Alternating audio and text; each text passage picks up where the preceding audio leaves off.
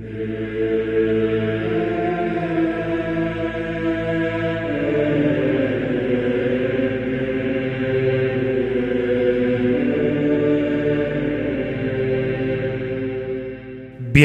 a mi podcast. Mi nombre es Cristian Díaz, el Diablo. Un saludo desde Colombia y muchas gracias por dedicar unos minutos de su tiempo para escuchar esto. El día de hoy inicia una nueva temporada en este podcast y con esa nueva temporada también vienen nuevas historias. Debo ser sincero que para mí, personalmente, esta temática es mi favorita. El contar historias de ustedes.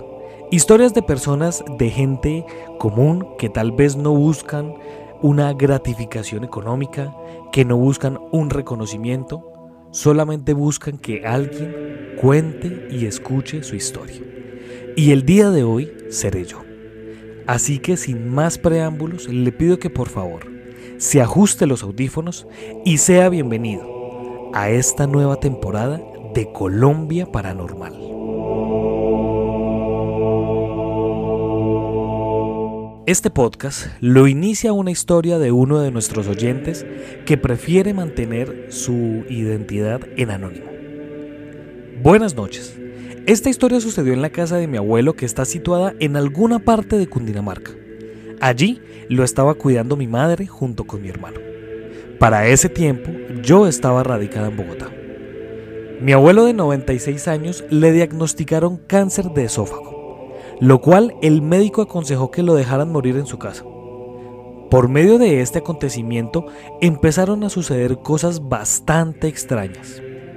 Él empezó a decir que en el cuarto veía muñecos negros pequeños con fuego, que se lo iban a llevar. En esos días, mi padre y una tía estaban de visita. Mi abuelo pidió que viniera un sacerdote para colocarle los santos óleos. El día llegó y el cura no pudo entrar a la casa porque había una fuerza muy negativa, lo cual dijo que venía días más tarde. Una tarde, mi tía entró al cuarto y mi abuelo le dijo, abro comillas, ¿no ve esos muñecos negros detrás de usted? Mi tía, muy nerviosa, volteó a mirar y no había nada, pero sucedió algo inquietante. Ella sintió un calor en todo su cuerpo. Luego no recuerda nada de lo que pasó.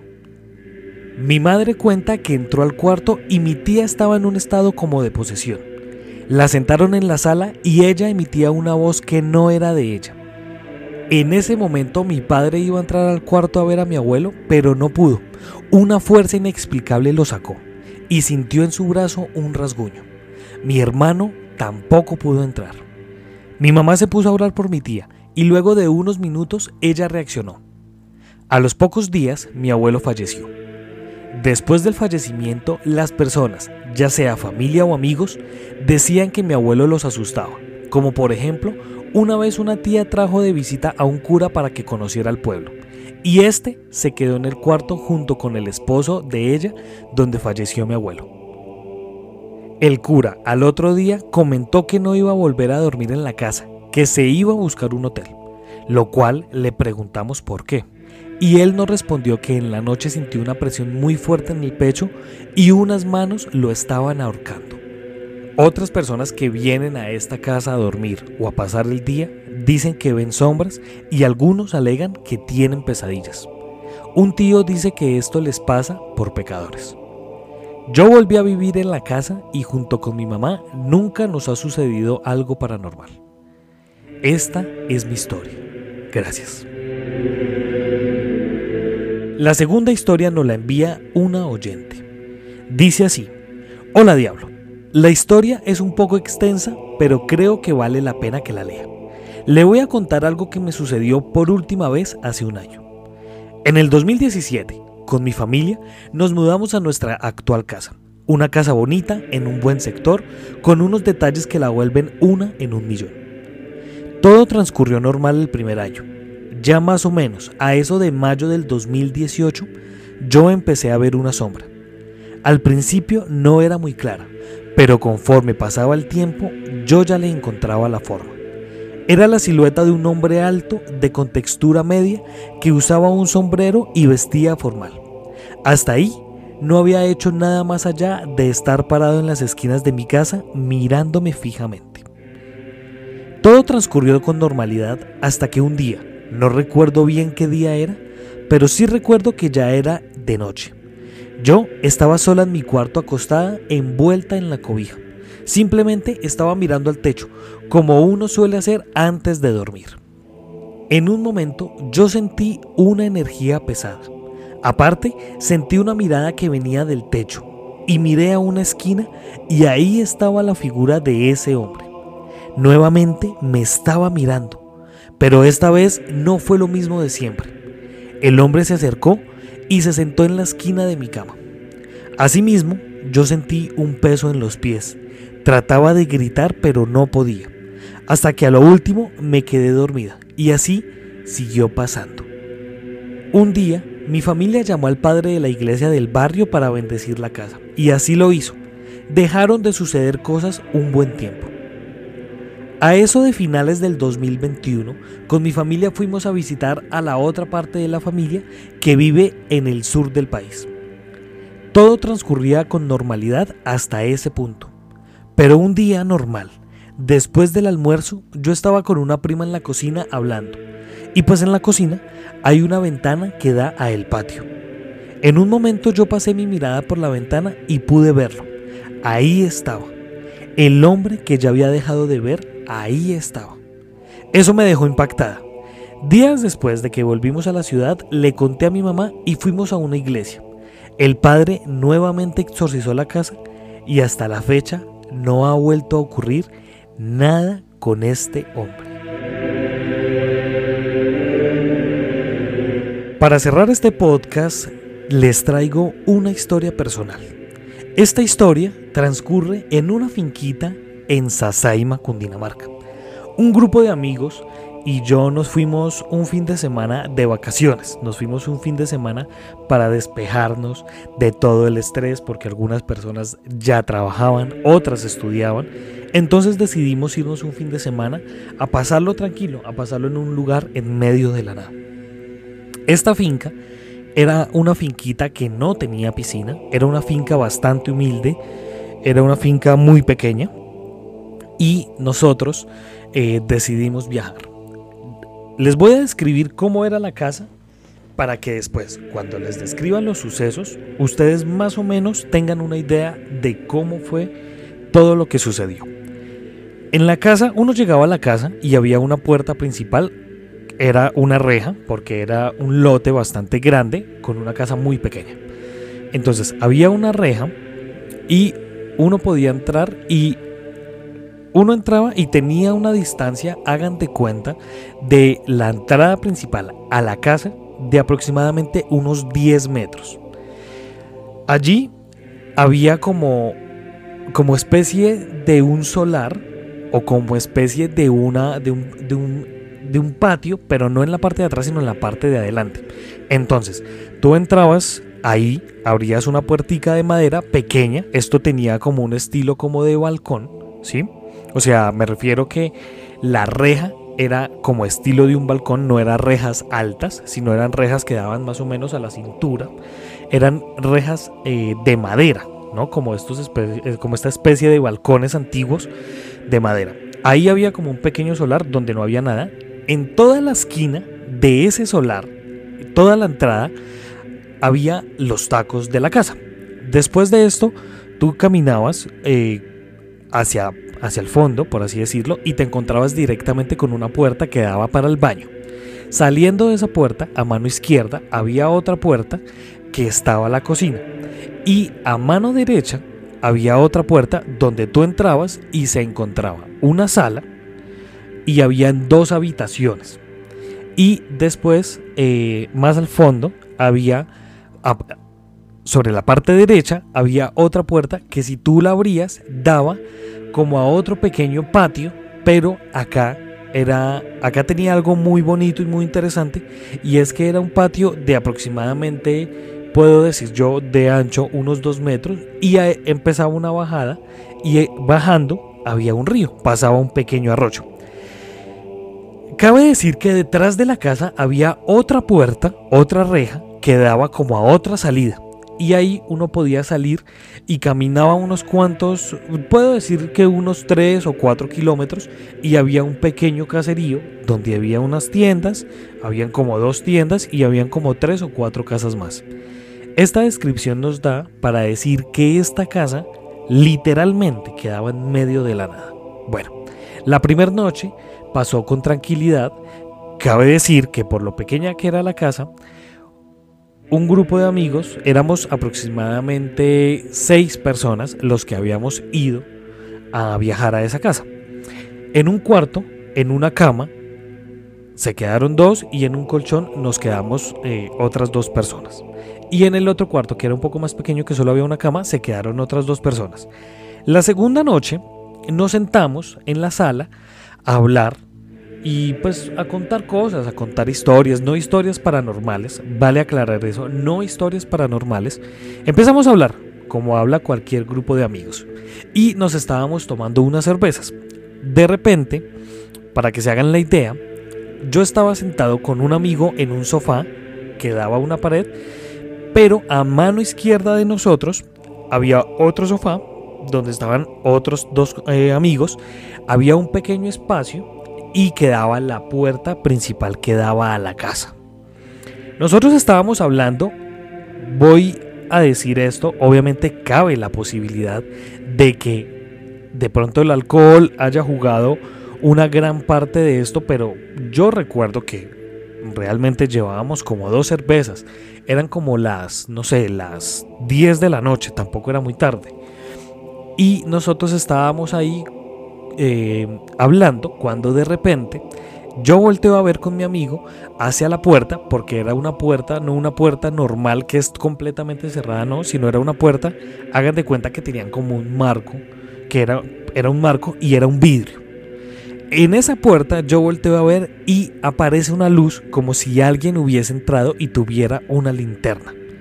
En ese momento nos volteamos a ver con mi amigo y dijimos, hay alguien afuera. Vimos una linterna, vimos una luz de una linterna, hay alguien afuera.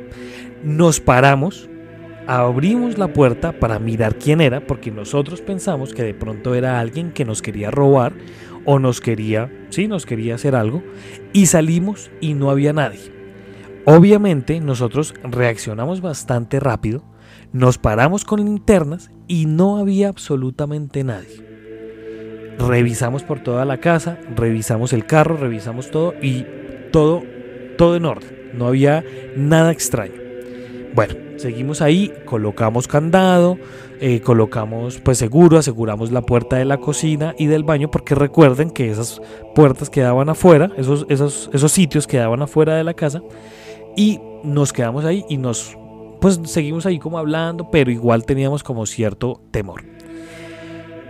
Sobre las 12 de la noche yo creo que nos fuimos a dormir y una horita más tarde o, hora y media más tarde, un amigo me llama, me dice, oiga, estoy escuchando ruidos extraños. En el cuarto donde nos estábamos quedando había una ventana que daba como a ese pequeño patiecito para bajar al arroyo. Y mi amigo me dice, estoy escuchando pasos, pero no sé qué es, o sea, me da miedo salir solo porque pues pueda que sea alguien que nos quiera robar o nos quiera hacer algo. Nosotros despertamos a, a, las otras personas y cuando nos disponíamos a salir a mirar, vimos por debajo de la puerta como si alguien hubiese entrado a la casa y estuviera con la misma linterna que habíamos visto horas, horas atrás. Nosotros en el cuarto para las cortinas teníamos, eh, no sé cómo se llaman, esos palitos que te ayudan a mover las cortinas, pero ese palito no estaba en la cortina, sino estaba en el piso. Yo agarro ese palo, un amigo abre la puerta y yo salgo con el palo dispuesto a golpear a la persona que esté ahí en ese momento. Vale aclarar que nosotros hicimos esto y la luz todavía estaba alumbrando. La luz estaba como si alguien estuviese en la sala alumbrando.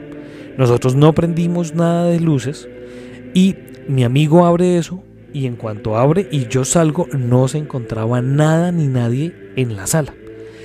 Fuimos al otro, bueno, el cuarto, el otro cuarto era contiguo, era ahí al ladito. Golpeamos, les dijimos a nuestros amigos, les dijimos como, oiga, ¿hay algo, algo está sucediendo en la casa? ¿O se nos están queriendo meter o algo está pasando? Porque vimos una luz y acabamos de salir, pero no hay nadie. Bueno, explicamos como todo el asunto. Mi amigo explicó que escuchó los pasos fuera de la casa. Yo no escuché eso, vale aclarar. Entonces, bueno, nos metimos todos a un cuarto. Teníamos la luz prendida. Teníamos la luz prendida de la sala. Del de los dos cuartos estaba prendida. Cuando de un momento a otro bajan los tacos, porque se escucha el clac de los tacos. Se escucha el clac. Se apagan todas las luces y vuelve a aparecer esta luz en afuera, afuera de la casa. La vemos por la puerta principal. Un amigo tenía una escoba ahí, había una escoba en la sala, coge la escoba, yo con el palo este de, la, de las cortinas, decidimos salir a mirar a ver quién era y volvimos a salir otra vez sin éxito, no había absolutamente nadie. Bueno, esa noche o esa madrugada la terminamos de pasar en vilo, porque no nadie pudo dormir en cuanto, o sea, nadie pudo dormir en el transcurso de esa madrugada y los, los las dos personas que alcanzaron a dormir pues durmieron y el resto básicamente hacía guardia porque como vuelvo y repito, estábamos en una casa en medio de la nada, porque literalmente era en medio de la nada, no había más civilización cerca. Dijimos, si nos quieren venir a robar, perfectamente lo pueden hacer y básicamente no va a pasar absolutamente nada, nadie se va a enterar, si nos quieren asesinar, nadie se va a enterar, mejor dicho, no va a pasar nada en lo absoluto. Bueno, al otro día nosotros nos eh, ya nos íbamos a regresar, nosotros nos íbamos a quedar un día más, pero decidimos venirnos porque pues algunas personas estaban bastante asustadas y nosotros pues en parte también estábamos bastante asustados porque pues vuelvo y repito, no teníamos a nadie cerca y pensamos que nos querían robar o nos querían hacer algo. Entonces a la mañana siguiente, sobre las 10 de la mañana, porque ya cuando alumbró o cuando salió el sol sobre las 6 de la mañana, ya algunos podemos dormir un ratico y dijimos como unas horas para dormir para regresarnos pues para Bogotá. A la, siguiente, a la mañana siguiente, yo en esa época tenía una BlackBerry. ¿No? Estos celulares que tenían el tecladito, ¿no? Que se sentían, no como ahorita que todos son táctiles, sino pues bueno, la BlackBerry. Y ya minutos antes de arrancar en el carro, yo estaba en el cuarto, acostado, esperando a que el resto de personas se alistaran, cuando me entra una llamada de un número muy misterioso. Recuerdo que el número era tenía 0000100, pero eran demasiados que en la pantalla no cabían todos. A mí se me hizo muy extraño y yo contesté. Y yo contesto y suena esa especie de vacío. O sea, suena, o sea, no es un un ruido mudo seco, sino es un ruido como de vacío, como de que hay algo, pero se, se escucha muy vacío. Yo, bueno, digo, es muy raro, cuelgo, me levanto, voy, voy para la sala, cuando vuelve y me entra la llamada a esta BlackBerry, yo estoy con un amigo y le digo, mire, me acaba de entrar esta llamada, pero nadie habla, contestamos y lo mismo, la misma situación, se escuchaba como ese vacío. Vuelve a suceder, colgamos, vuelven a llamar, mi amigo contesta, lo mismo. Bueno, nos vinimos para Bogotá y días después vuelve a llamar ese número y yo vuelvo a contestar ya en la vida cotidiana, en lo normal, yo vuelvo a contestar y se vuelve a escuchar esa sensación de vacío, pero nadie hablaba. Bueno, yo digo, seguramente es el celular. Cambio de celular y yo cambio de celular y a la semana vuelven a hacerme esas llamadas en varias horas del día. Me las hacían en la mañana o me las hacían de pronto en la tarde, en la noche, muy tarde en la noche también, pero nunca se escuchaba nada. Después de eso, yo decido cambiar la SIM card de mi celular para otra. Esta la boto, literalmente la boté en, la, en, en una de estas basuras de la calle porque recuerdo que eso fue literalmente en la esquina de donde yo trabajaba en esa época, yo la voto ahí. Y a partir de ese punto no vuelve a suceder nada con estas llamadas. Entonces, quiero dejarle esta pregunta. ¿Usted qué opina? ¿Usted qué piensa? ¿Usted piensa que estas energías pueden permear los aparatos electrónicos o tal vez eran cuestiones de fallo de operador, de fallos de celulares, de fallos de señales. Muchas gracias por escuchar este podcast. Si usted quiere hacer parte de esta comunidad, síganos en arroba guion bajo Colombia Paranormal. Allí puede estar al tanto de todo nuestro contenido. Muchas gracias. Nos estaremos encontrando en otro caso misterioso de la Colombia paranormal.